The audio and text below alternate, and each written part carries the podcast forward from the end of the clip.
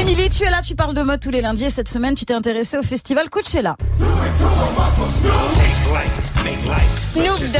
Anita, Doja Cat, ils étaient tous à la première édition de Coachella depuis le début euh, de la pandémie. C'est le plus grand festival au monde et il vient de se terminer hier en Californie. Bon, c'est d'abord un festival de musique, mais c'est aussi une sorte de fashion week, mais sur 32 hectares. Et cette année, c'était quoi l'inspiration des tenues alors? Bah, c'était très années 90-2000. Par exemple, t'as Lena Situation On qui s'est affichée ouais, sur Instagram dans vu. un mini haut et une mini jupe avec des accessoires papillons dans les choux. On dirait vraiment une, une couverture Mm. de magazine. Et généralement, il y a toujours une inspiration euh, hippie chic parce qu'en fait, l'ancêtre de Coachella, c'est le festival de Woodstock Mm-hmm. de 1969. Donc, on retrouve toujours euh, des accessoires, tu sais, euh, euh, des vêtements, pardon, en crochet, des shorts en jean et des Ouais. Mais pour Vincent Grégoire, qui est spécialiste des tendances, c'est à Coachella que se fabriquent certaines modes. ça confirme ou ça infirme des tendances, ça en accélère.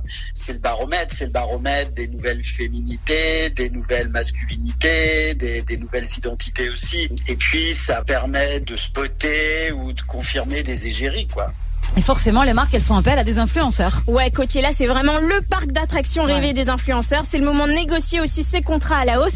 Euh, Il y a Mariam Gaffarigna, qui est une Instagrammeuse allemande, et elle a expliqué au New York Post qu'elle facturait plus de 2000 dollars par publication quand elle participait à Coachella. Et pour une star du mannequinat ou de télé-réalité Bah là, ça peut monter jusqu'à 100 000 dollars par Wow. publication.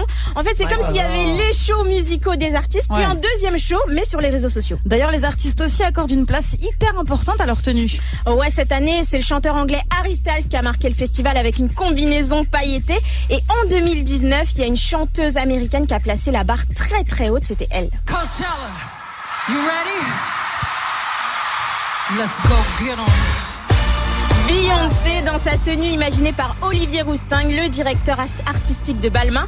Elle avait un pull jaune en soie du style sororité américaine, un Ouais. short en jean, des bottes pailletées et ça donne la tenue la plus iconique de l'histoire de Coachella. C'est vrai, c'est vrai. Je sais pas vous, mais moi, je, je commence un peu à me lasser des styles Coachella, des photos Coachella. le- saoulé. Oh là là Non mais tu sais, c'est- bon. que des gens privilégiés, entre privilégiés, qui...